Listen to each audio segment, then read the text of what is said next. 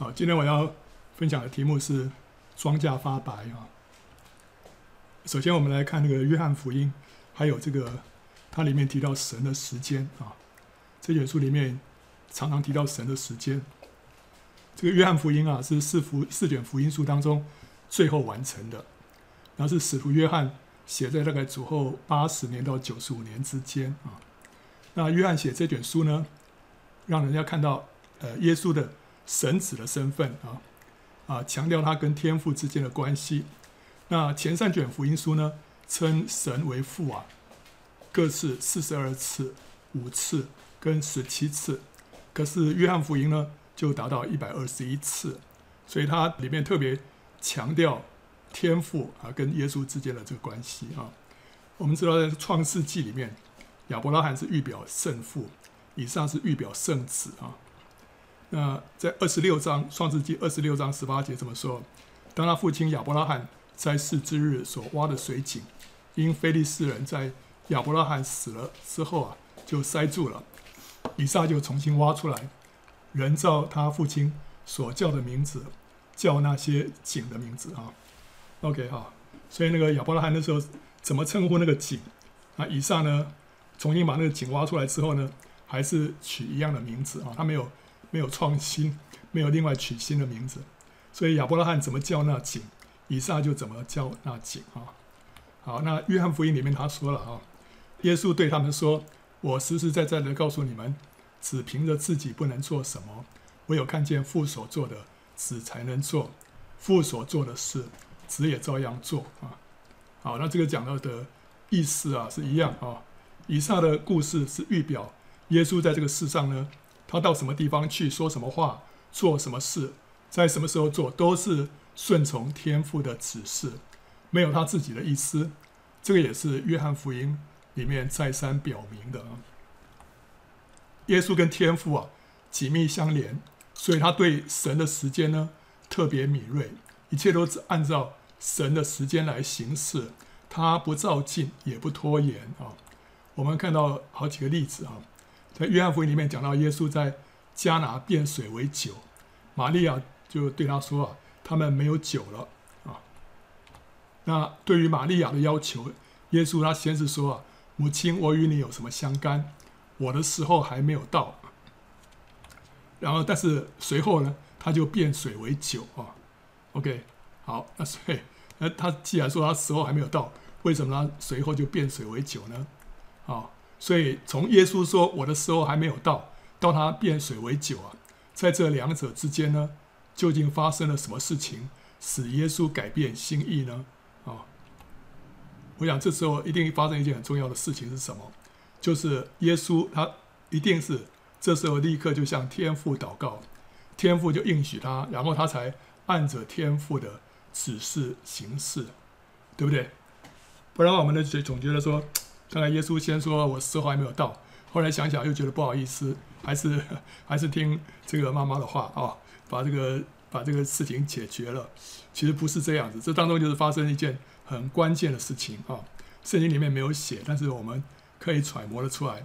这当中一定是耶稣跟天父祷告了，所以天父一说 OK，所以主耶稣就照着天父的指示行事。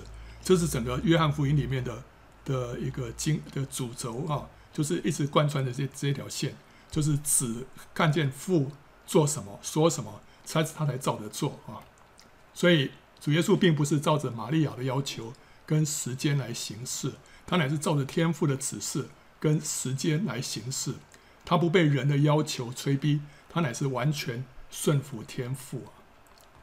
所以玛利亚呢，他也要等候神的时间，他就没有催耶稣了，他就只是仆人怎么样，要听从耶稣的吩咐啊。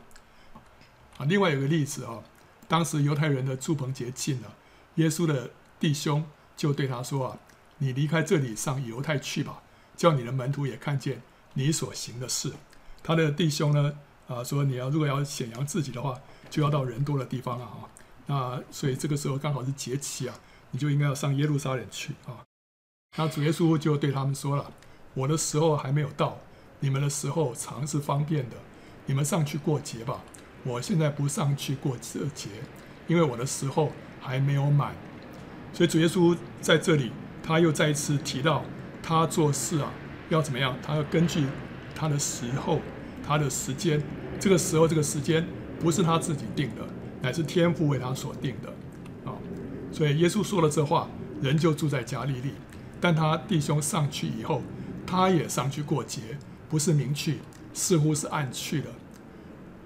所以这个地方就是跟前面他跟玛利亚的这个反应类似，对不对？先是拒绝了，可是隔了一会之后，哎，他又照着呃之前所说的这个啊，他这个人家的建议啊，他还是去了。那这到底有什么差别？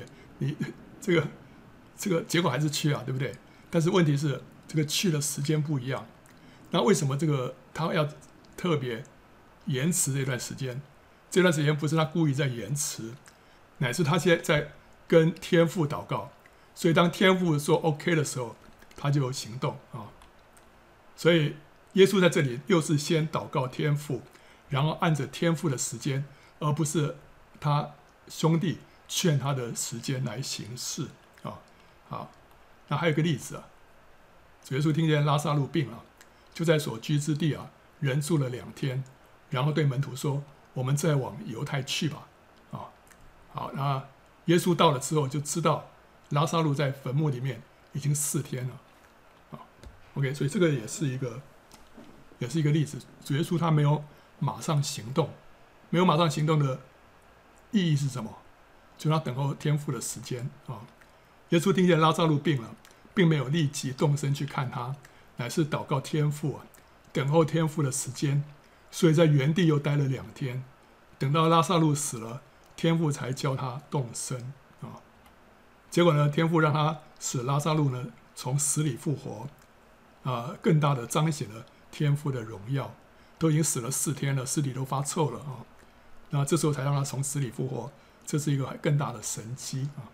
所以神有神的时候，神有神的时间。主耶稣他他不急，他就等候神的时间，要跟神一起配合啊，啊。那约翰福音里面就常常说到，我的时候还没有到啊。刚刚约翰福音二章四节说，耶稣说啊，母亲，我与你有什么相干？我的时候还没有到。那七章六节，耶稣就对他们说，我的时候还没有到，你们的时候常是方便的。七章三十节，他们就想捉拿耶稣，只是没有人下手，因为他的时候还没有到。啊，八章二十节。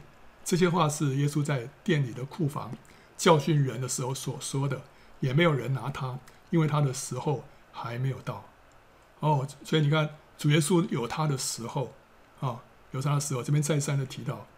然后呢，主耶稣他自己也常常说，时候将到啊。四章二十一节，耶稣说：“妇人，你当信我，时候将到，你们拜父也不在这山上，也不在耶路撒冷。”所以有一个时候。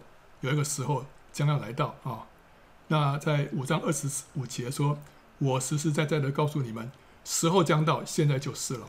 死人要听见神儿子的声音，听见的人就要活了。”然后十六章二节，人要把你们赶出会堂，并且时候将到，凡杀你们的，就以为是侍奉神。然后十六章二十五节，这些事我是用比喻对你们说的，时候将到。我不再用比喻对你们说，乃要将父明明的告诉你们。所以那个时候，他们呃，主耶稣说有一个时候会来到，哦，有个时候会来到。那个时候什么？什么时候呢？就当主耶稣复活升天，降下圣灵之后啊。OK，那主耶稣还常常说什么？我还有不多的时候啊。七章三十三节，于是耶稣说：“我还有不多的时候和你们同在。”以后就回到差我来的那里去，啊，然后耶稣对他们说啊，十二章三十五节，光在你们中间还有不多的时候，应当趁着有光行走，免得黑暗临到你们。所以主耶稣对时间的这个这个敏感度非常的高啊，那他也要提醒他的门徒啊，对这个时间要有概念啊，有些时间是一过去就没有的，有些机会是一过去就没有了。那主耶稣在他们当中的时间呢、啊，并不是很多啊，他不是永远跟他们在一起的，所以他们要抓住他们的时机会啊，呃，领受这个光啊，呃，十三章三十三节说啊，小子们，我还有不多的时候与你们同在。后来你们要找我，但我所去的地方你们不能到。十四章十九节说，还有不多的时候，世人不再看见我，你们却看见我，因为我活着，你们也要活着。然后主耶稣那到最后他说，时候到了啊啊，十二章二十三节，耶稣说，原子得荣耀的时候到了啊。然后十二章二十七节说，父啊，救我脱离这时候，但我原是为这时候来的。十三章第一节，逾越节以前，耶稣知道自己离世归父的时候到了。然后十六章二十一节，妇人生产的时候就忧愁，因为她的时候到了。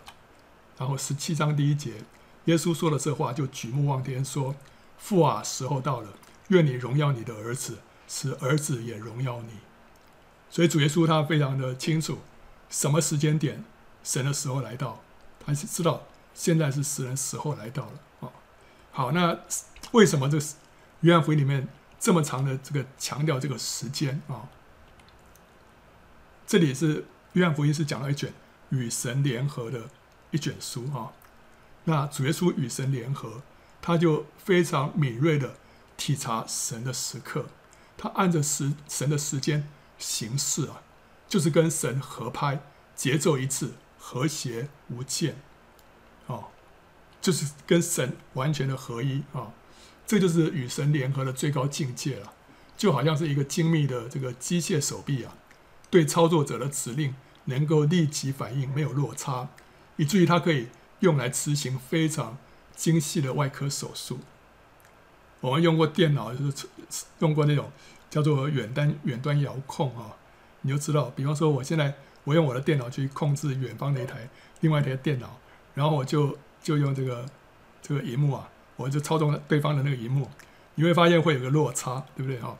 我这边滑鼠一动，那边要要要慢半拍之后才跟跟着动，所以呢，你就会觉得操作起来有点有点这个卡卡的啊，笨手笨脚的。那神在我们里面啊，圣灵引导我们，如果我们的反应跟这个远端的这个电脑一样啊，这样卡卡的话，神透过我们做事情也是卡卡的。但是呢，主耶稣跟对神的里面的这个带领啊，他非常非常敏锐，所以他跟神神的这个时间啊是完全合拍的。所以神那边一动，他这边就跟着动；神要他往右，他就往右；要往左就往左。这就好像是一个精密的这个机械手臂一样，中间完全没有落差的。所以你可以做非常精细的这种动作啊。那个约翰福音里面呢，是最多。讲到跟神灵交的这个属天奥秘啊，这个是奥秘派最常引用的经卷，没有一卷书里面讲到跟神的这个灵里面的相交啊，像约翰福音讲的这么深的。那主耶稣怎么样紧密的跟天父相连啊，密切交通，他也要我们怎么样与他相连，就好像是枝子连在葡萄树上一样。所以约翰福音里面讲到枝子连在葡萄树，花了很长的篇幅，对不对？就讲到我们跟神之间的这个联合啊，那我们要住在主里面，与主相连呢，就要按着主的指示啊，在主的时间说话行事啊。所以神的时间非常的重要，我们要体体察，要能够明白神的时间，什么时候是那个时机，我们要抓住啊。所以，我们现在来看那个约翰福音第四章里面撒玛利亚妇人这故事啊。呃，第四章的第一节，他说：“主知道法利赛人听见他收收门徒啊，施洗比约翰还多。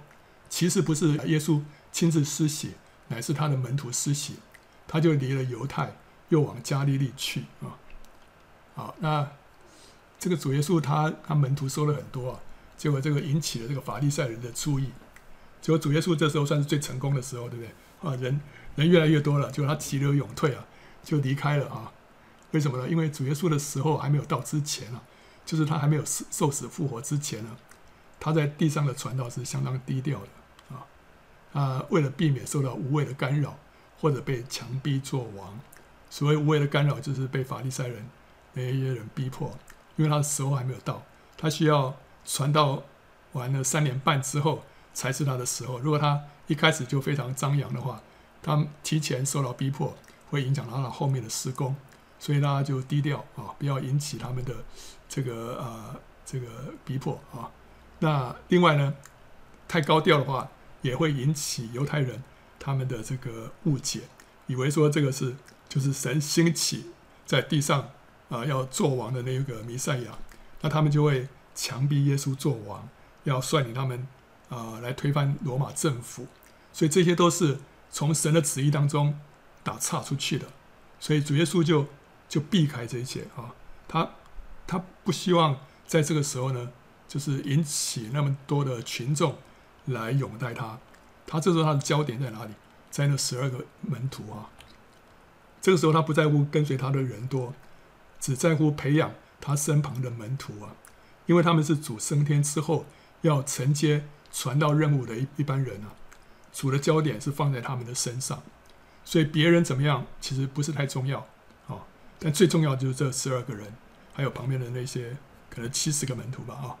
这些人他们是主最在乎的，因因为以后这个大使命啊，先要从他们开始啊传扬开来啊。所以为了避开法利赛人的注意啊，避免引来麻烦，耶稣就放下在犹太啊蓬勃兴起的事工，前往加利利去啊。那必须经过撒玛利亚，于是到了撒玛利亚的一座城，名叫叙加，靠近雅各给他儿子约瑟的那块地啊啊，这个是当时的那个地图啊。那主耶稣在哪边给人施洗呢？应该在这个地方啊，因为约翰福音三章二十二节那里讲说，耶稣和门徒到了犹太地，在那里居住施洗。犹太地唯一有水的地方啊。就水比较多的地方，就是约旦河下游这里啊，那其他地方没什么水啊，所以他应该就在这个地方施洗。好，那然后这时候呢，他要去到加利利啊。那犹太人往返于这个犹太和加利利啊，通常都是走约旦河东啊，啊，避开撒玛利亚，因为犹太人跟撒玛利亚人是世仇啊，互不来往啊，因为最早的时候。撒玛利亚人这个对于这个归回的一些这个以色列人啊，要重新呃建殿，要建造城墙啊，都百般的阻挠啊，所以所以他们就结下那个梁子。然后来到了马可比时代啊，马可比时代就是后来犹太就独立了，独立的时候呢，他们就屠杀了很多这个撒玛利亚人，所以这个梁子就结得更深了。后来他们就互相就不来往啊。好，那所以他们如果要从犹太到加利利去的话呢，他们都避开撒玛利亚，因为认为那个那个地方是不洁的地方啊。那但是主耶稣却选择经过撒玛利亚，这是一个不寻常的决定啊。那为什么他会做这个决定？只有一个解释，就是天父给他的指示。然后他就顺服了。所以你看到在约翰福音第四章里面呢，有很多地方感觉不是不是平常。呃，平常人所会做的决定，但是主耶稣都做这个决定啊，这个是什么？就是因为天父在里面指示他啊，啊，所以他就从这个呃这个撒玛利亚这边哈，要往加利利去，中间到一个地方叫叙加啊。那在那边有一个雅各井啊，耶稣因为走路困乏，就坐在井旁啊。那时约有五正，五正原文是第六个小时啊。第六个小时其实有两种可能，如果是罗马字的话，是指傍晚的六点；如果是犹太字的话，就是指的正午。那和合本是依依照犹太字来翻译的，把它翻译成为五正。但我们后来发现了，其实约翰福音的时间啊，都是根据罗马字，所以这个地方应该是翻成傍晚六点才对啊。什么是罗马字？什么是犹太字？罗马字就是从午夜到午夜是。一点到十二点，就从一点到十二点，就跟我们现在一样了。哦，半夜是一点从一点开始哈，到了中午呢是十二点，然后下午再从一点到晚上的十二点，哦，这是罗马字。那所以罗马字的这个第一小时是从午夜开始的，跟现在一样。所以它第六个小时讲到所谓六点，六点就有两个可能，跟我们一样了。我们说六点，但到底是早上六点还是晚上六点，就有两种可能啊，有可能是早上六点，也有可能是傍晚六点啊。好，那但是那时候耶稣是走路困乏，所以他们是应该走了一天，所以这个第六个小时啊，啊，应该是指着傍晚的六点。主耶稣走到那个井旁边的时候，应该是傍晚的六点才对，不会是早上六点。他不不可能半夜行路，对不对啊？所以他应该是白天走了一天啊，到了傍晚的时候到了。啊，那如果是犹太次，犹太次的话呢？犹太次是从天亮开始是第一个小时，到天黑的时候是最后一个小时，十二小时，第十二个小时啊。所以是犹太次的第一个小时，从日出开始，第六个小时呢是指正午啊。所以和合本就把它翻成正午啊。但这个就有个问题啊，你看到这个约翰福音第四章这边主主坐在撒玛利亚这个井旁啊，他那个时候是第六个小时哈。如果按照犹太字来解释的话，就是五正啊。那但是另外在约翰福音第十九章十四节这边有提到第六个小时，那时候发生什么事呢？讲说第六个小时，比拉多就判耶稣死刑。那如果照犹太字的话呢，那也是五正。但是比拉多是不是在中午的时候判耶稣死刑呢？不可能，因为怎么样？因为主耶稣是上午九点被钉十字架的，他下午三点断气。总共在十十字架上面待了六个小时，从九九点到下午三点，所以他不可能中午才被定罪啊。所以，所以这样说起来，这个约翰福音啊，就不应该把第六个小时翻成午正，因为从十九章啊十四节这边就知道说这样翻是不合理的，所以那个地方应该是翻成什么？应该是翻成清早六点。所以清早六点把主耶稣。判死罪之后，早上九点钉十字架，所以可见约翰福音里面所谓的几第几个小时，第几个小时，都是根据罗马次。所以呢，我们现在这个地方啊，就应该是这个井旁边的这个这个事件啊，第六个小时就应该是发生在傍晚六点啊，不是早上六点，是傍晚六点。刚刚有讲过，因为他走了一天的路啊。好，所以主耶稣是到了傍晚六点的时候呢。就走路困乏，就坐在井的旁边。这时候有一个撒玛利亚的妇人来打水啊。OK，主耶稣那时候虽然身体困乏，可他灵里面非常的警醒。什么叫灵里面警醒？就是说他跟天父的这个沟通啊没有中断，他一直在跟天父有沟通，所以他听见天父在他里面对他说话，他也知道。圣灵对他的引导啊，那他知道天父要他对这个妇人来说话啊，所以虽然那时候经过一天啊，非常疲倦啊，有时候神要我们做一件事情，好像不是我们觉得最方便的时候，但主耶稣他没有说啊，今天让我请个假哈，休息一下，没有啊，他就他就顺服啊，就跟这个妇人开始开始讲话了啊，然后耶稣就对他说啊。请你给我水喝啊！啊，那怎么会开这个头啊？也是天父跟他讲，你就跟他要水喝，啊，一定是这样。那那时候呢，门徒进城去买食物去了，只有他跟这个妇人单独在一起啊。那这个妇人就觉得很惊讶，他对他说啊：“你既是犹太人，怎么向我一个撒玛利亚妇人要水喝呢？”原来犹太人和撒玛利亚人没有来往啊，因为犹太人啊看撒玛利亚人。比外邦人都还不如啊！他们看外邦人已经是猪跟狗了啊！那撒玛利亚人比猪跟狗都还不如啊！如果用撒玛利亚人的器皿来喝水啊，就会玷污了自己。主耶稣怎么会跟他要水喝呢？这不是很奇怪，对不对啊？那耶稣回答说啊：“你若知道神的恩赐和对你说给我水喝的是谁，你必早求他，他也必早给了你活水。”所以主耶稣说啊，这个富人的需要是什么？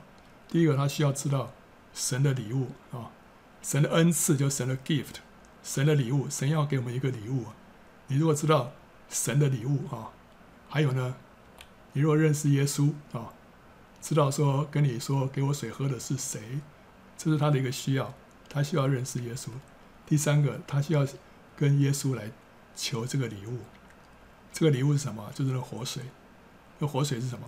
就是代表圣灵啊，这个富人他需要圣灵，要跟耶稣求，所以他第一个他先认识耶稣是谁啊，然后天父乐意把圣灵赐给求他的人啊。富人就说啊，先生没有打水的器具，井又深，你从哪里得活水呢？我们的祖宗雅各将这井留给我们，他自己和儿子并牲畜也都喝这井里的水。难道你比他还大吗？啊！耶稣回答说：“凡喝这水的还要再渴；人若喝我所赐的水，就永远不渴。我所赐的水要在他里头成为泉源，直涌到永生。”哦，OK。所以这个地方我们知道，这个主耶稣讲到这个这个地上的水啊，喝了还要再渴。这就讲到说，我们这个世上很多东西啊，我们追求追求的东西啊，都不能使我们真得到真正的满足。暂时好像解了渴，但是还要再渴。但是有一个东西，我们得到了，永远不会再渴，就是什么？神赐给我们里面那个活水，要涌到永生。这个活水就是圣灵啊！这在后面的约翰福音里面有提到，这就是圣灵。那妇人就说啊：“先生啊，请把这个水赐给我，叫我不渴，也不用来这么远打水。”这个这个妇人其实蛮蛮单纯的啊。主耶稣跟他这么说，他就他就相信了啊。所以你看到。圣灵已经在那边预备好人心了，预备好人心了，所以主耶稣这么一说，他就他就渴慕，他就要啊、耶稣说啊，你就叫你丈夫也到这里来啊、这很奇怪的一个问题。然后妇人就说啊，我没有丈夫啊。我我我相信这些对话，这些对话都是天父指示耶稣讲的，跟耶稣说，你就这样问他啊、所以主耶稣就照着。呃，神在那里面的感动这样讲，然后妇人就说：“我没有丈夫啊，啊，听起来好像问错了。但是主耶稣下一句说啊，你说没有丈夫是不错的，你已经有五个丈夫，你现在有的并不是你的丈夫，你这话是真的啊。主耶稣在这里是运用了什么？运用了知识言语的恩赐，使那个妇人呢、啊、被大大的折服。我们本来在想说，主耶稣讲这话。很当很正常啊，因为他是神的儿子嘛，神的儿子什么都知道，对，神神无所不知啊。但是主耶稣在这地上，他没有用神儿子的这个特权做任何的事情，他所有的做的一切都是在人的地位上。所以当他知道人里面的想法，他不是因为他是神，而是因为神开启他，神给他一个恩赐，圣灵的恩赐，叫做知识言语的恩赐。所以主耶稣说，他所行的，我们将来也要。也要行，而且比行比他更大的事情，因为他把这个恩赐赐下来，啊，所以主耶稣是在这地上给我们一个榜样，让让让我们知道说，当一个人与神联合、紧密联合的时候，他可以为神做出什么样的事情来。所以当他跟神联合的时候，他就知道这个妇人背后的一切啊。那这个妇人曾经有五个丈夫啊，这只有三种可能啊，啊，只有三种可能。第一个可能是什么？这五个丈夫都是过世了，以至于她是她是寡妇啊啊，嫁了一个就死了一个，再嫁第二个又死了第二个，再嫁第三个又死了第三个啊，总共死了五个丈夫啊，这是第二可能啊。那第二可能是什么？就这五个丈夫都是跟她离婚的，哦，没有死，都是跟她，不晓得是休她或者被她休掉了，反正都是离婚的啊。那第三个可能是什么？就是都有啊，有的丈夫是过世，有的丈夫是离婚的，这就比较复杂一点啊，我们就比较难去推断这个到底原因是什么原因啊，可能都有啊，所以我们现比较容易来看的，我们是看第一个原因跟第二个原因啊，这两个比较极端啊。第一个原因啊，如果她那个五个丈夫都是过世的啊，那是怎么回事啊？她如果是因为丈夫过世而改嫁四次的话，这五个人很可能是什么？是兄弟，啊，因为哥哥娶了她，结果哥哥过世了，没有留下孩子，那弟弟呢就有义务要把这个嫂嫂子呃娶过来啊，要为哥哥留后啊，所以根据律法，这个弟弟必须要娶哥哥的遗孀，这个《生命记》二十五章第五节里面所说的。结果呢，这五个兄弟就陆续过世了，现在变成是老六啊要负责娶她，那现在还没有娶进来。所以是等着要娶她，所以就表示他说：“现在你有所有的，并不是你的丈夫啊，因为还没有还没有那个正式的迎娶啊。”这这表示什么？这表示这个这个女子是非常的苦命啊！啊，嫁一个就死一个，嫁一个就死一个。那这这五个丈夫应该是兄弟，如果是不是兄弟的话，应该没有人敢娶啊。感觉这个这个妇人会克夫，对不对？当初那个犹大犹大的这个媳妇叫他玛，先嫁给他大儿子，就大儿子死了，就嫁后来就第二个儿子娶她，第二个儿子娶她之后也死了，结果犹大就不敢给他第三个儿子，因为怕第三个儿子也死，所以人里面会有这种忌讳，对不对啊？所以如果你这个这个这个妇人啊所嫁的呃先生都死的话，这没有人敢再娶她的。但是这个这个因为是兄弟嘛，他们需要呃需要这个这个什么符合律法的要求。所以他们就硬着头皮娶这个嫂嫂，就后来都死了。这跟那个撒都该人说有几个兄弟啊，七个兄弟吧，都娶一个妇人，后来都死了，怎么办啊？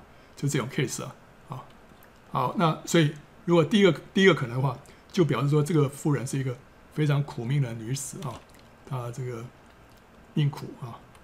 那如果是这样子，天父叫耶稣啊，专程来拯救这个女人呢，就好像他当初。搭船啊，去过到海那边啊，然后中间还经历风暴，只为了拯救一个住在坟茔当中的人，把群鬼从他身上赶出去一样啊。那时候有一个呃，有一群鬼啊，住在一个人里面，所以那个人就在坟墓当中啊，就自己自己伤害自己啊。啊，后来主耶稣过去那边呢，就把那些鬼赶出去了。赶出去之后呢，附近的人都害怕了，就请耶稣离开。所以耶稣去那一趟呢。只救了一个人啊、只救了那个人，但是那个人后来走遍了他的家乡啊，把耶稣所做的事情都传扬开来了。那这个撒玛利亚妇人啊，如果也是因为这个缘故啊，主耶稣专程去救他啊、结果也是一样，他就把自己的见证传遍了家乡啊、那这两个有这个类似的地方，所以是不是啊？这个妇人是五五个丈夫都是过世的哈、这是第一个可能啊。那第二个可能是，他是离婚五次啊，那现在呢是跟人家同居，那这就暗示什么？暗示他可能是一个很有魅力，而且但是道道德却很败坏的女子啊。为什么？因为她有魅力啊，所以能够在一嫁再嫁，对不对？我跟这个人离婚了，居然还可以再嫁给第二个，还可以嫁给第三个，还嫁给第四个，对不对？这个是这表示你有几把刷子嘛，又很有魅力，对不对啊？那如果他是被休的话。就表示他这个人有问题，他有个人的问题，所以不被接受，都被这个先生嫌弃，所以把他给休了，所以他被休啊。那另外一种可能是怎么样？他把先生给休了啊。那一个妻子把先生给休的话，就表示这个妻子的个性非常强。你当时那个保守的社会啊，如果妻子休先生的话，这也不是常见，对不对啊？表示他个性很强，他不愿意委曲求全啊，哦。这个不合适了，他就是他宁可跟他离婚，他也不愿意，就是好像是要靠你啊，所以她就是丈夫就一换再换啊。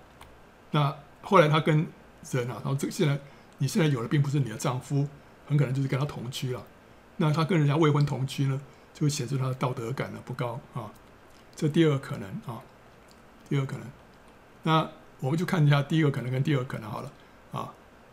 如果第一个啊，她如果是一再丧夫的寡妇啊，耶稣要她叫丈夫来呢，就会触及她内心的最痛点，对不对？那点是她最伤痛的地方。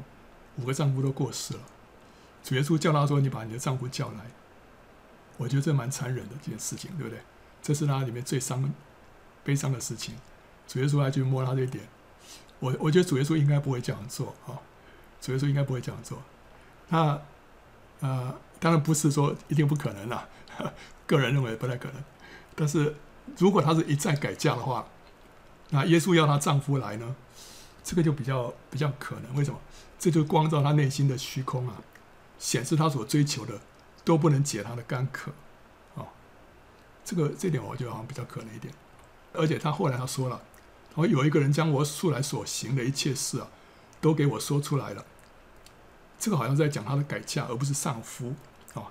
因为改嫁呢，是她所行的，她她做了一些事情，她她改嫁丈夫，这是她所行的。那如果是她丧夫的话呢，她不应该说这是我所行的，应该说我所遭遇到的，对不对？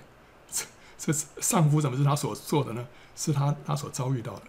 所以她说她把我过去所做的一切事啊，都给我说出来，感觉上是讲到她她离婚啊这件事情是她所做的。那另外呢，我们就从她跟耶稣的对话。还有他后来跑回城里面宣扬耶稣所说的话，你可以感觉到他是一个什么？他是一个外向、率直，而且可能是大嗓门的一个豪迈女子。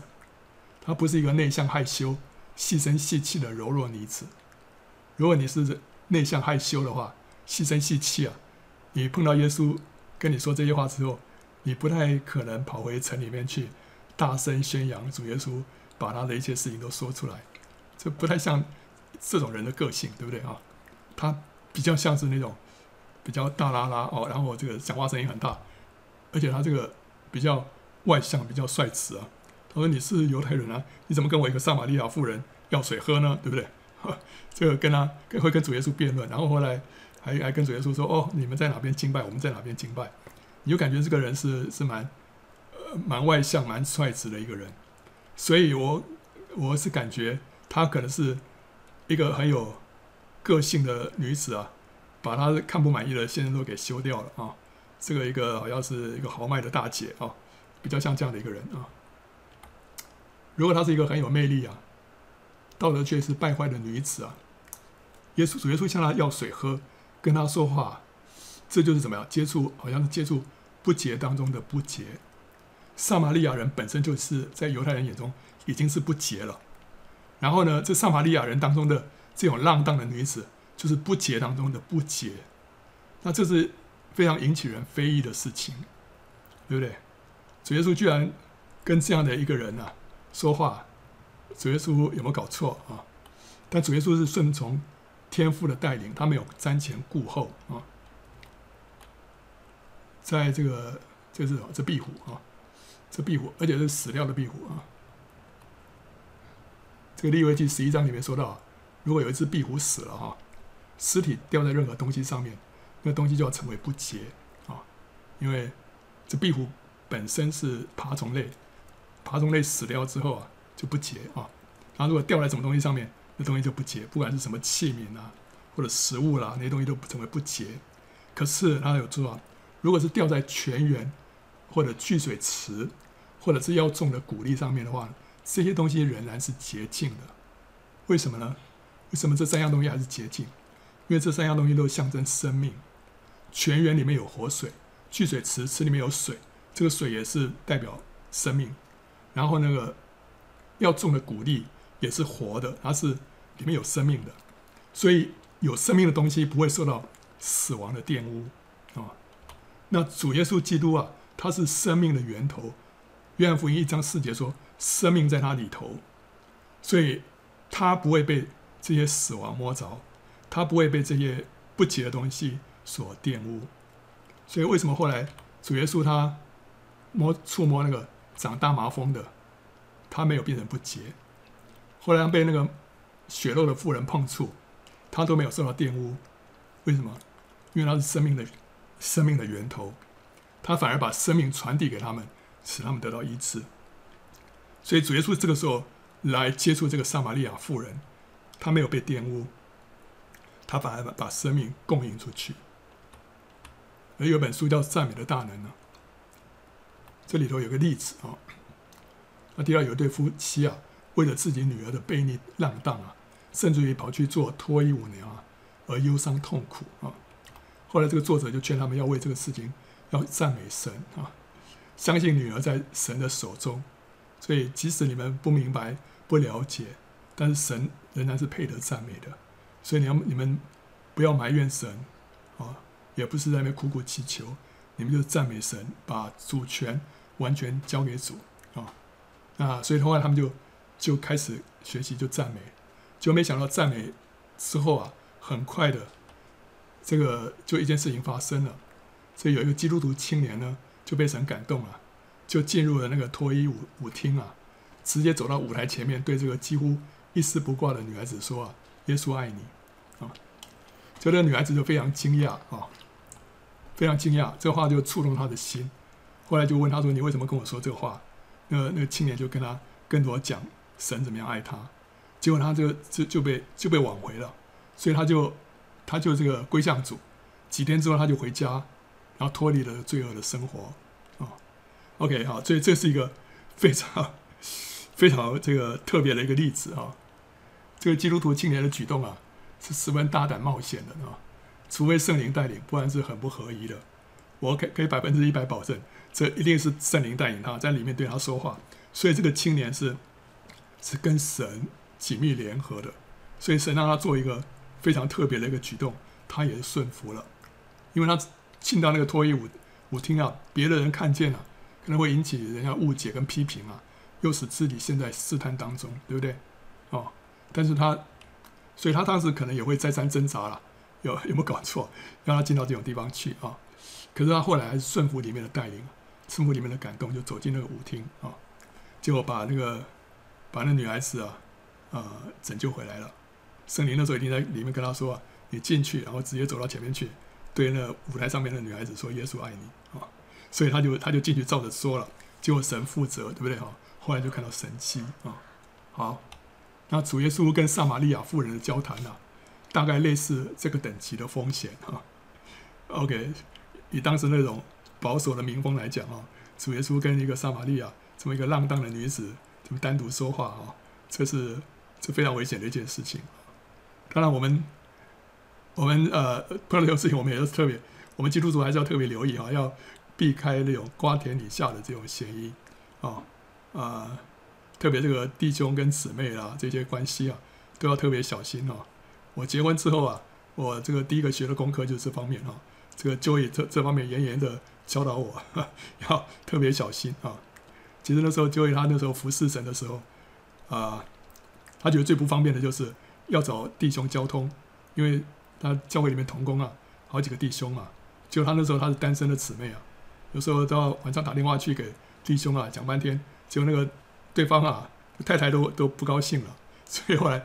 这个就会都觉得哇，好不方便，怎么办？后来是有一个是有一个解决之道，就是他要结婚啊。所以我跟 Joey 结婚呢，最起初 Joey 是基于这种服饰的考量，所以这是这是一个政治婚姻。哈哈，那我是顺服神啊，所以所以也就也就跟他结婚了。不过后来结婚之后才开始谈恋爱啊啊，那也是很好啊。这个就是互呃发现彼此互补啊。但是经过。二三十年之后，我再我再把我们的经验跟我女儿讲，然后我我妹妹听到就说：“哎，你绝对不要把你的经验啊转移到这个你的女儿身上。”她说：“你们这是特例啊，这是特例。一般正常人还是要先交往看看啊，然后呢才确定是神的旨意。不要说这种你什么都还没交往就就认定了，然后到时候先结婚再说，到时候错了怎么办啊？到时候又怪神啊，所以。” OK，我才知道说，也许我们这个是特例啊。那总而言之，那时候我们结婚呢，就是有一个很现实的考量，就是服侍啊，姊妹要服侍弟兄非常不方便，所以呢，最好就是自己结婚啊，找一个弟兄来服侍弟兄啊。好，那所以这个地方呢，主耶稣在这里头，他是面临一个很大的一个这个风险啊，但是圣灵带领的，那就没问题啊。啊，但是我我们自己要要知道自己还是要。避免这个落入这种呃呃风险当中了啊。OK，那急祸撒玛利亚妇人是一个再浪荡不堪的女子啊，耶稣对她也没有任何一点的斥责或者鄙视，乃是给她盼望，鼓励她向主啊要求活水。上一次我们讲到说主是一个不斥责人的神，在这里我们看到主耶稣对这样的一个女子完全没有一点点的斥责，他没有说嗯你怎么这样子，你怎么那样子。没有，他只是说说你现在状况是这样子啊，你现在所有的还不是你的丈夫。主耶稣没有再说第二句重的话，对不对？然后他说，你如果呃不要再渴的话，你可以跟我求那个水，对不对？所以主是给人家有盼望的神啊。所以神是怎么样的一位神呢？第一个，他是不斥责人的神，对不对？雅各书一章五节，神是一个不斥责人的神。那同时，他是一个怎么怎么样的一位神？哥林多。后书一章三三节啊，他是赐各样安慰的神，神赐给我们各样的安慰。然后呢，罗马书十五章十三节说，他是使人有盼望的神，使人有盼望。所以这个妇人呢、啊，虽然生活啊的光景是那样的不堪或者是悲惨，但是神不斥责，神赐给他安慰，神使他有盼望。然后这个妇人就说啊，先生，我看出你是先知啊，我们的祖宗在这里山上礼拜啊，你们倒说应该礼拜的地地方是在耶路撒冷啊。OK，他这个他马上就是觉得觉得蛮尴尬的哈，就开始转移话题啊。他看耶稣是先知嘛，就把话题转移到宗教的议题上面啊。既然既然是先知，就我们在谈谈宗教方面的议题啊，就避开这个让他尴尬的话题啊。那神的子民到底应该是在耶路撒冷，还是在撒玛利亚敬拜神？这是犹太人跟撒玛利亚人这个争争议的焦点啊。好，那主耶稣主耶稣也不说呃 A 或者是 B 啊，他说答案不是 A 不是 B 啊。耶稣说啊，妇人你当信我，时候将到，你们拜父也不在这山上，也不在耶路撒冷，你们所拜的你们不知道，我们所拜的我们知道。因为救恩是从犹太人出来的，救恩是从犹太人出来的，所以敬拜的地点应该是在耶路撒冷，对不对？因为照着神的启示，照着摩西的律法，这个敬拜的地方啊，是神所拣选的这个地方，就是耶路撒冷啊。但现在呢，主耶稣现在不一样了，现在要进入一个新的时代，时候将到，现在就是了啊。一个新的时代是什么？敬拜神不再是在耶路撒冷了。在哪里？在心灵跟诚实里面。他说：“时候将到，如今就是了。那真正拜父的，要用心灵和诚实拜他，因为是父要这样的人拜他。神是个灵，所以拜他的必须用心灵和诚实拜他。”约翰福音里面讲到，主耶稣啊是充充满满的有恩典有真理。这个所谓的真理就是真实，就是实际啊。主耶稣是那个真实。主耶稣是那个实际，其他的一切都是影子啊。那主耶稣才是那个真实体，所以主耶稣他是什么？他是真光，他是真粮，他是真葡萄树。这是约翰福音里面形容主耶稣的，他是那真光，他是所所谓真光，就是说地上的光是是假的，只有这个光是真的。他是真粮，说这地上的粮啊都是假的，只有他是真的。那真葡萄树呢？也讲到其他的这葡萄树呢，都是假的，只有它是真的。地上的那一切啊，光啊、凉啊，葡萄树只是那真实者的影子而已。实体呢是基督啊。那雅各井的水也是影子，真实的水是什么？耶稣所要赐的圣灵。耶路撒冷的敬拜也是影子，真实的敬拜乃是在灵里。所以我们要在灵里面，在真实的里面。来敬拜神啊！这是约翰福音里面所让我们看见的。那妇人说啊，我知道弥赛亚就是那称称为啊基督的要来，他来了必将一切的事都告诉我们。耶稣说：“这和你说话的就是他啊。” OK，这是我觉得说哇，这段对话里面 最最最高潮的一句话啊！这和你说话的就是他啊！这非常戏剧化，所以说说这话。讲主耶稣讲这句话的时候啊，他脸上也许是露出那个俏皮的微笑，流露出什么神的幽默，对不对？你会从这句话里面感觉到主耶稣的跟神的幽默。这和你讲话的就是他，啊啊啊！主耶稣和撒玛利亚妇人谈到啊，他们从井水讲到五个丈夫，再讲到新时代神所要的崇呃敬拜。最后，主耶稣显明他的身份。这个短短的篇幅啊，全部讲完，大概五分钟不到，就使这个被宗教跟欲望捆绑的妇人得着拯救。这实在是令人叹服啊！神的智慧跟大能奇妙，用这么短的篇幅就让一个人完全的折服，然后呢，认识神的真理。啊，所以这个这个真是非常。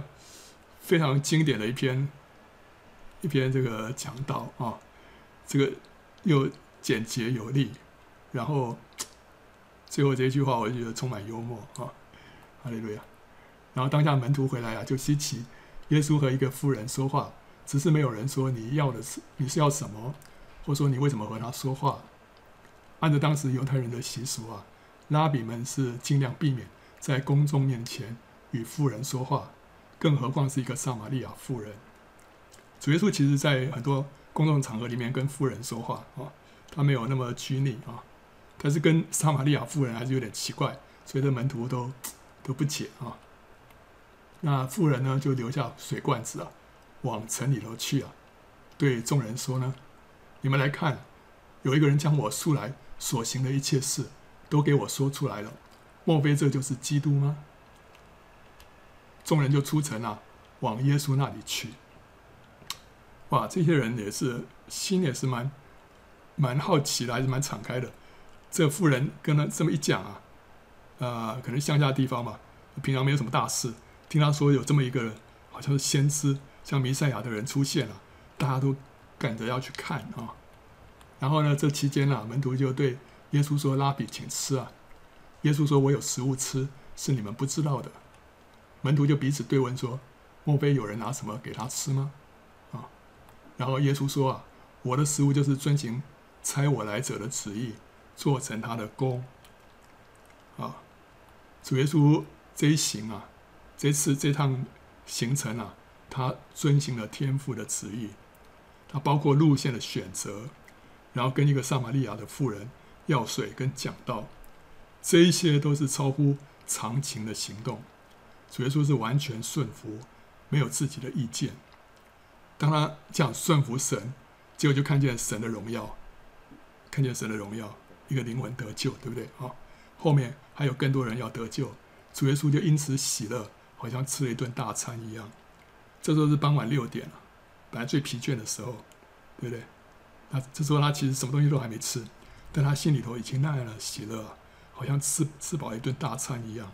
所以，我们遵行神的旨意啊，让我们灵里面啊更加的饱足，更加的喜乐。主耶稣就这样子，他觉得他他吃了一顿大餐啊，因为他的顺服啊。主耶稣接着说了：“你们岂不说到收割的时候还有四个月吗？我告诉你们，举目向田观看，庄稼已经熟了，原文是发白了啊，可以收割了，可以收割了。巴勒斯坦的这个农产当中啊，最先熟的是什么？是大麦，大麦是最先成熟的。那无酵节啊，就是正月，他们的正月啊，期间呢，祭司要献上一把初熟的大麦。”那犹犹太人的正月是阳历的三四月间啊，所以主耶稣说这句话的时候啊，大约是在就四个月前，那就差不多阳历的十二月初左右啊，阳历十二月初就是冬天的时候，啊，那那个时候照理说不是不是庄稼成熟的时间，对不对啊？所以这个时候虽然是物质的庄稼还没有成熟，但主耶稣已经看到灵魂的庄稼已经成熟，可以收割了。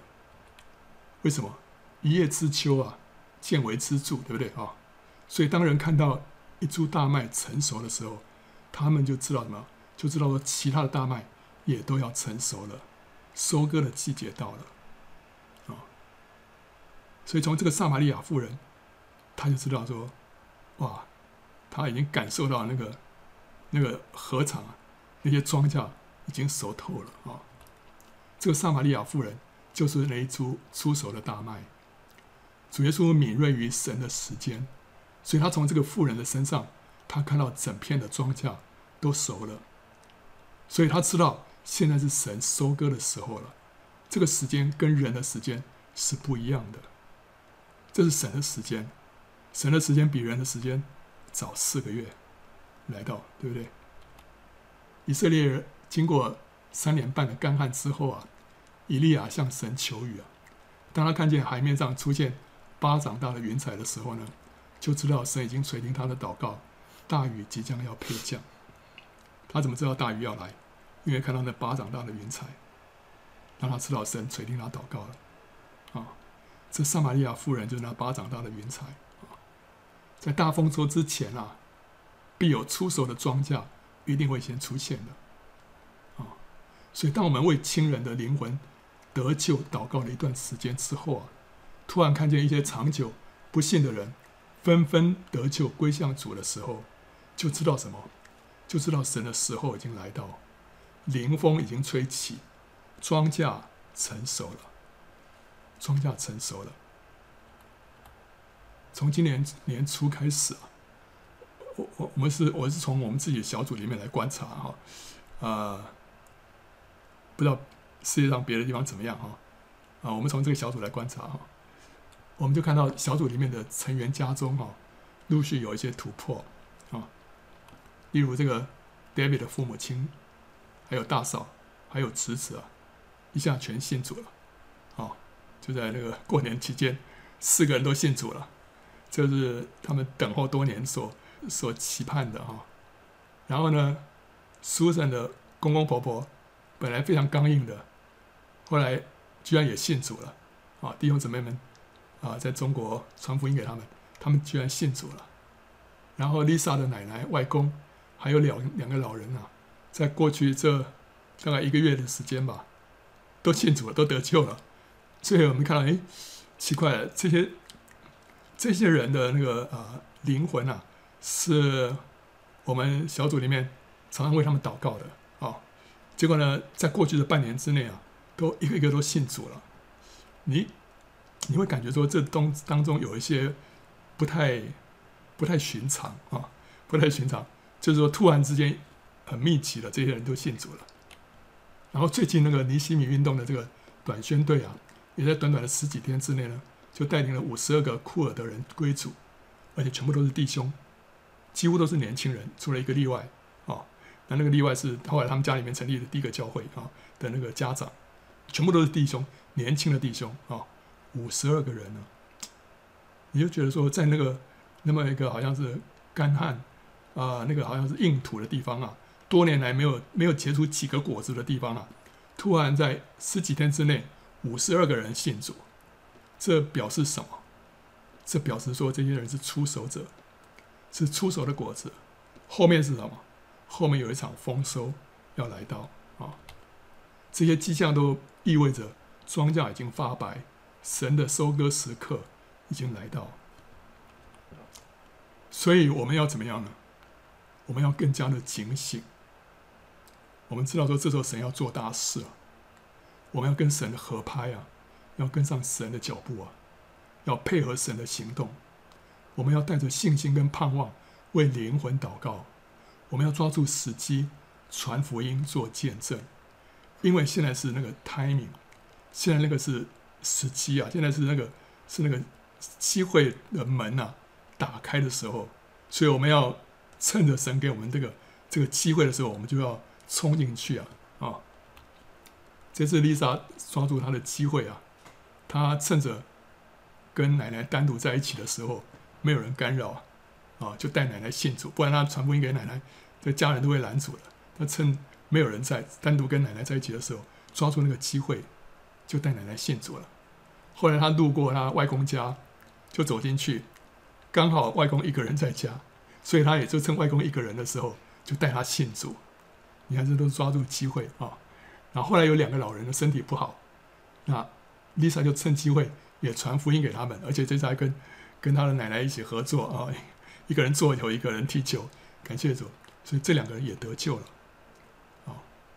所以这里是让我们看到什么？我们要抓住机会，我们要抓住机会啊！这个传道书三章一到二节说啊，凡事都有定期啊，天下万物都有定时，生有时，死有时，栽种有时，拔出所栽种的也有时。什么叫做拔出所栽种的？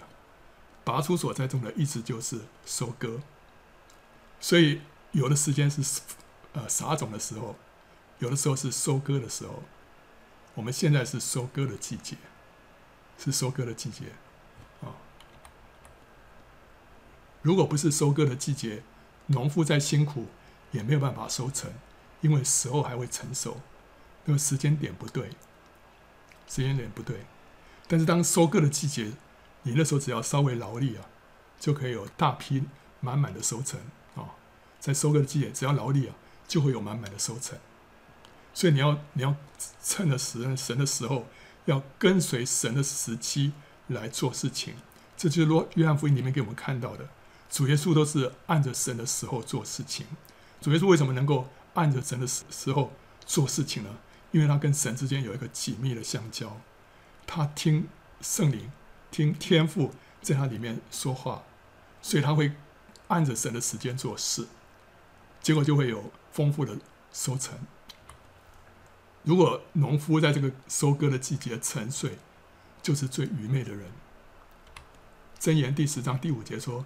夏天，夏天就是巴勒斯坦那边收割的季节。我们是秋天收割了，那边地中海型气候，他们是夏天收割啊，夏天聚敛的是智慧之子，收割时沉睡的是贻羞之子。所以收割的季节，如果我们沉睡的话，我们是贻羞之子啊。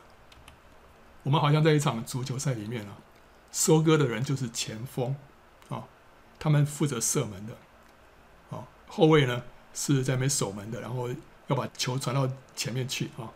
但是当球传到最前面到球门前的时候，是那个前锋要负责射门，对不对哈？那收割的人就像是最后这一批啊，要把球踢进去的那批人，就是前锋。所以当神的球传到我们面前的时候，我们就要抓住机会射门，不能站在那边发呆，对不对？不能在那边发呆啊！这个有一个有一个灵魂在你的面前，你那时候还懵懵懂懂，不知道这时候该做什么事情，就是在收割的时候沉睡。这个时候是机会的大门向我们敞开的时候，我们就要仰望主啊！这时候该对他说什么话？是不是应该要为他做一个祷告啊？对不对？哦，我们里面要要警醒，要跟主相连哦，这就是抓住我们的机会。然后，OK，所以主耶稣说啊，收割的人得工价，积蓄五谷到永生，叫撒种的和收割的一同快乐。所以说：“那人撒种，这人收割。”这话可见是真的。我差你们去收你们所没有劳苦的，别人劳苦，你们享受他们所劳苦的。那为什么那人撒种，这个人收割呢？不是因为收割的人比较厉害，哦，不是他比较厉害，而是因为什么？因为时间点不同。我们现在是处在收割的季节，所以我们就是什么？我们就是收割者，啊、时间不一样。我们现在在一个时间点，这个是收割的季节，啊、所以我们有福，啊、我们有福的，啊。主耶稣那时候看到许多的人呢、就怜悯他们，因为他们困苦流离，好像羊没有牧人一般。于是就对门徒说：“要收的庄稼多，做工的人少，所以你们当求庄稼的主打发工人出去收，去收他的庄稼。”这时候我们除了要警醒、要祷告、要传福音之外啊，还有一件事情，就是要求庄稼的主打发工人出去收割庄稼。这个是在收割的季节里面，我们所要做的另外一件事情，要求主打发工人。在收割季节啊，我们要求庄稼的主打发工人出去收割庄稼，因为这是军队总动员的时刻，要做的工很多啊，做工的人少。这批工人可能就是最后一批要进葡萄园做工的人，他们抓住他们的机会，就得到永恒的冠冕啊。他们不一定是全职的传道人，很多是更多的是代职的。有代职的，怎么是，怎么是是做工的呢？做带职的一样可以做工啊。这些人都是神的工人，传道是他们的正业，其他是他们的副业。哦，所以即使你是一个带职的，神没有让你把工作放下，你依然可以是神的工人，你依然可以去收割庄稼。你依然可以在你的上班的时候对你的同事，或者下班的时候对你的亲人、对你的朋友，跟他们分享福音，或者为他们祷告。OK，就是总而言之，你的灵是警醒的，灵是警醒的。神可以随时运用，呃，调转你，可以随时差遣你做他要你做的工啊。那城里面有好些撒玛利亚人信的耶稣啊。是因为那妇人做见证说，他将我素来所行的一切事都给我说出来了。于是撒玛利亚人来见耶稣，求他在他们那里住下，他便在那里住了两天了。因着耶稣的话，信的人就更多了。便对妇人说：“现在我们信，不是因为你的话，是我们亲自听见了，知道这真是救世主。”啊，哇！所以这个城市里面的人都已经心都已经预备好了。心都已经预备好了，所以主耶稣跟他们一讲，他们全都相信了啊。那这个妇人他没有做别的，他只说：“你们来看，你们来看啊。”所以所以他是把人带到主的面前。今天我们也是一样，我们是把人带到主的面前，不是带到我们自己的面前。什么叫做把人带到主的面前呢？就是你要教他们祷告，让他们直接来接触主，哦，不需要透过你，他们可以直接来摸到主。那直接摸到主的的诀窍，就是跟神祷告。所以我们有一个初心造就系列，第一课是讲了讲什么？就是与神沟通。就是我们第一件事情，就是要教那些刚刚信主的人，怎么样来跟神沟通。当他们一开始跟神祷告、跟神沟通的时候，他们就跟神搭上线。跟神搭上线之后，神就会向他们啊、显现，神就会亲自让他们来经历到神是一位又真又活的神啊，不需要透过我们在讲一些什么大道理，我们就是让他来跟神祷告。这就是把人带到神的面前，带到主的面前，所以要教他们祷告，让他们自己来经历神，他们就能够成为长存的果子。所以这些撒玛利亚城里面的人说：“现在我们信不是因为你的话，是我们亲自听见了，知道这真是救世主。”所以他们每一个人啊，每一个信主人，他们都需要向着神有一个第一手的经历，有一个主观的经历，这让他们以后的路会走得很好啊。所以我们做一个总结啊，约翰福音是一卷特别强调与神联合的书。耶稣身为神的儿子啊，显明他处处依靠天父，天父叫他做的他才做。哦，这是跟神联合的一个一个生活。那不仅如此啊，耶稣也按着天父的时间做一切的事情，以至于他和天父完全同步，完全合一。啊。这是他给我们的一个榜样。他按着天父的旨意，他就行经撒玛利亚，跟井旁的妇人谈道，结果引领了全城的人都归向主。从这妇人的反应，耶稣看见庄稼已经成熟，收割的时候啊，已经来到啊。今天我们也处于类似的时刻，我们要见微知著啊，要抓住时机，要警醒祷告，传扬福音。要迎迎接这个大丰收，啊，要迎接大丰收，所以我们不是做愚昧人啊，在收割的时候沉睡，我们在收割的时候啊，要起来跟神配合啊，要格外的警醒，而且我们祷告是欢欢喜喜的，因为我们知道我们就会看见神的荣耀要彰显出来，我们长久等等待啊，等着要看他们。这个等候他们要信主的那些家人啊，也都会在这波收割当中啊，也会进入神的国度啊。所以我们要要抓住这个机会，大好的机会啊！感谢主啊！欢迎到圣经简报站观看更多相关的视频和下载 PowerPoint 档。